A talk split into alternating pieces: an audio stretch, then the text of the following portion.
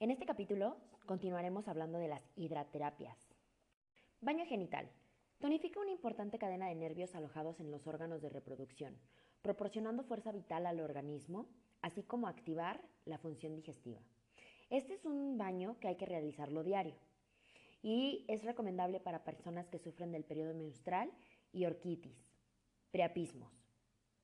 El procedimiento correcto para realizar este tipo de baño es preparar una tina o recipiente con agua fría. 2. Colocar un banco o silla cerca de la tina o recipiente. 3. Sentarse en el banco o silla. 4. Empapar un paño o esponja en el agua y lavar suavemente las partes genitales exteriores con mayor cantidad de agua posible. 5. Al terminar el baño, cubrirse para generar reacción de calentamiento al cuerpo. Este baño debe durar de 10 a 30 minutos y es importante que durante el periodo menstrual suspendamos. Baño de asiento. Se introduce en el agua solamente las asentaderas.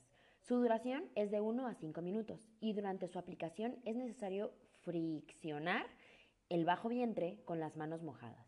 Su efecto es descongestionante de las entrañas y favorece la función digestiva, siendo muy recomendable para personas que sufren estreñimiento y hemorroides. Baño frío de brazo. Actúa sobre el metabolismo cutáneo y la musculatura de los brazos, estabilizando la circulación. Alivia el corazón y regulariza el pulso. Este baño debe durar de 30 segundos a un minuto y no se debe de secar el brazo. Baño caliente de brazo. Calienta a 38 grados el agua. Se recomienda para procesos inflamatorios de la mano y el antebrazo y debe durar 10 minutos en el agua caliente. Baño alterno de brazos. Se necesitan dos recipientes, uno con agua caliente a 38 grados y uno con agua fría a 12 grados. Actúa por reflejo sobre el corazón y los pulmones. Son indicados en casos de asma y trastornos cardíacos. Bienvenidos a este último capítulo de hidroterapia.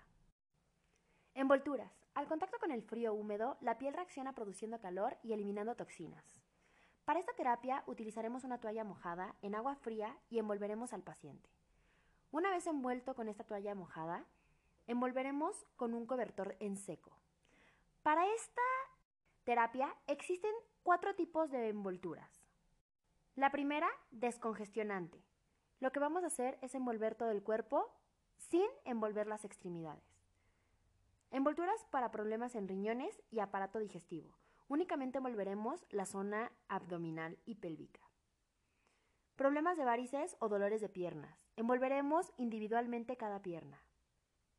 Y por último, enfermedades de la garganta. Envolveremos únicamente la garganta.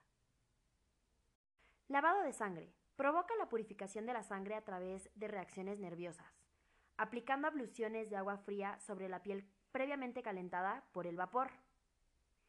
Antes, realizamos un cepillado de esta, atrayendo las impurezas depositadas, logrando de esta forma normalizar la circulación sanguínea. Ducha de Keneip. Consiste en pasar por un chorro de agua generalmente fría por el lado derecho del cuerpo y por la parte más inferior, subiendo lentamente. Ojo, nunca utilizaremos presión en agua.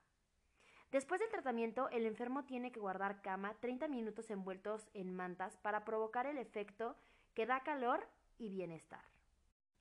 La hidroterapia de Keneip es ideal para las enfermedades típicas de nuestra civilización y para las patologías funcionales, aquellas en las que todavía no se detecta ningún tipo de perturbación orgánica. Previenen resfriados, eleva rendimiento corporal y ayuda a controlar la presión producida por el estrés.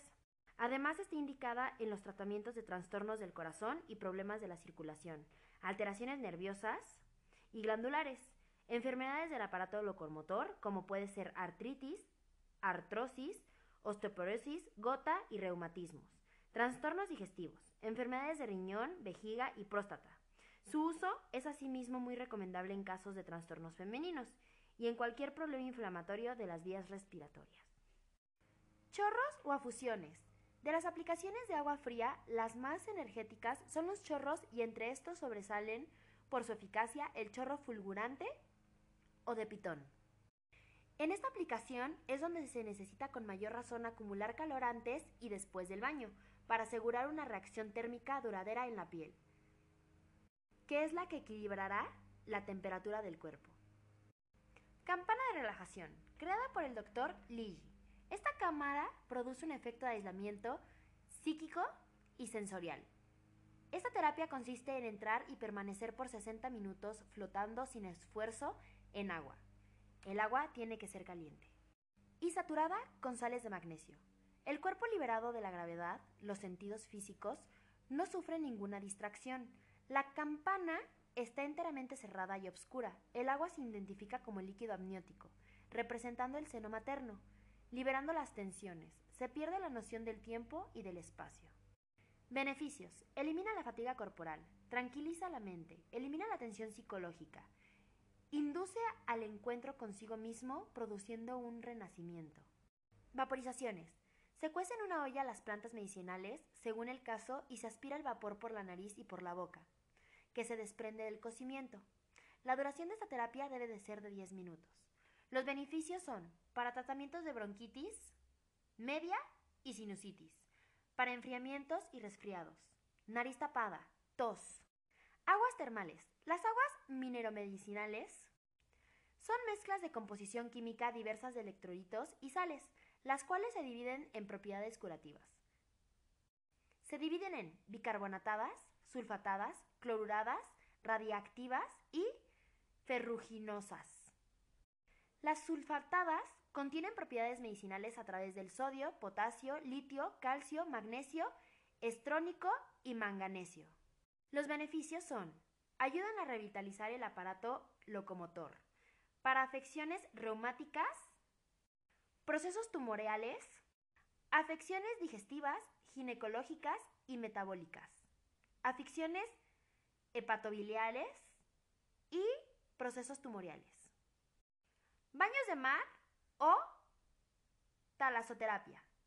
El término talasoterapia se forma por la palabra griega dalasa, que significa mar, y derapeia, que significa tratamiento.